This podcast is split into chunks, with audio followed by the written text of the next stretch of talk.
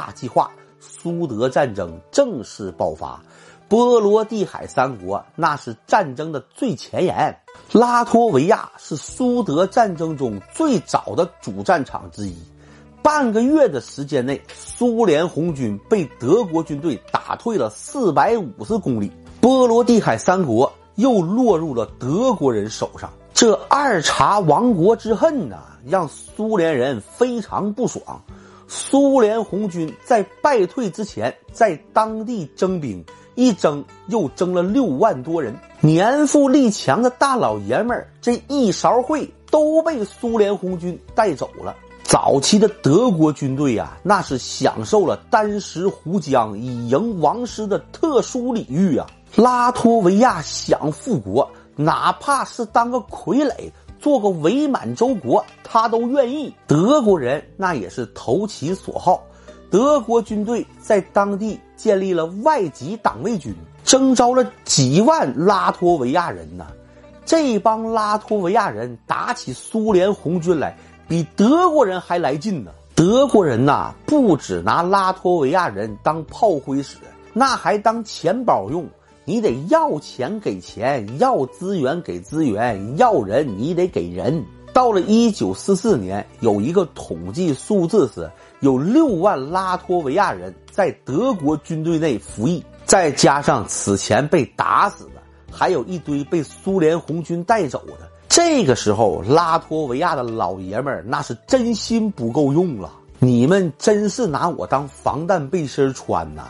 我这个身量，我这个尺寸，做一个防弹口罩都不够材料啊！于是啊，拉脱维亚的大老爷们儿就是这么没有的。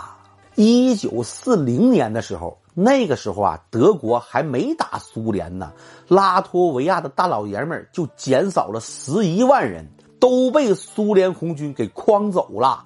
一部分进入了苏联红军，大部分都到中亚和西伯利亚做劳务输出了，也就是说做了苦力了。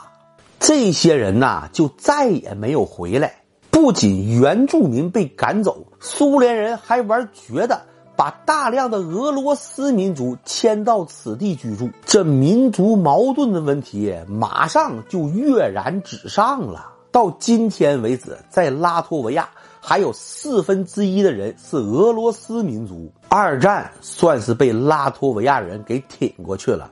但是二战结束以后，拉脱维亚就剩了十几万大老爷们儿了。就这样，繁衍子嗣成了拉脱维亚最大的问题。在上个世纪五十年代，在拉脱维亚，育龄男性和女性之比能达到变态的一比十，这个问题呀，让拉脱维亚政府头疼不已。总不能鼓励大家响应国家号召依法纳妾吧？来个一夫十妻制，那也不合适啊！明着不行，那就暗地里搞吧。很长一段时间呐，拉脱维亚搞一夫一妻制。什么叫一夫一妻呢？就是一个夫人一个妻子。但这个制度啊，男女双方都不满意。这帮大老爷们认为呀。凭什么我一天拼死拼活的还要养两个小祖宗？这帮女同志们也不高兴啊！凭什么我老爷们还要挣完钱给另一个女人花？所以呀，当时拉脱维亚的家庭是一点儿都不和谐。你得找一本教材，让拉脱维亚人呐学学中国的理学思想，把这个东西学明白了，说不定啊，拉脱维亚的家庭。就和谐多了。直到前些年，拉脱维亚的婚姻市场这种扭曲的状态才得到了好转。拉脱维亚的姑娘漂亮啊，所以这些漂亮的老妹儿们都嫁到国外去了。人口是怎么流失的？就是这么一点一点流失的。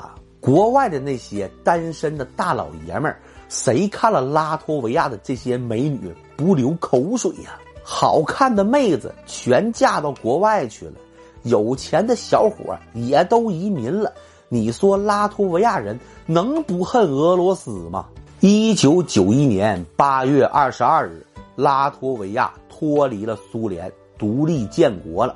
拉脱维亚刚独立的时候啊，也过了好长时间的苦日子，那也真是揭不开锅了。但是相比在苏联大家庭中的日子，那是美好的多。拉脱维亚土地肥沃，交通便利，农业发达，畜牧业发达，所以呢，物流产业发达。而且拉脱维亚的工业实力那是波罗的海三国中的一哥。后来拉脱维亚依靠得天独厚的地理位置，发展物流产业，那也是挣得盆满钵满呐。二零二零年，拉脱维亚人均 GDP 接近一万八千美金，跻身到世界发达国家的行列。有了钱了，日子好过了。但是拉脱维亚人的心呐依然不踏实，旁边啊还有一个俄罗斯北极熊，有这个货在身边躺着，心里属实没有底呀。拉脱维亚呀，全国就那五千个大兵，要是真跟俄罗斯打起来，他们上午出兵把我们灭了，晚上再回家都能赶上晚上饭。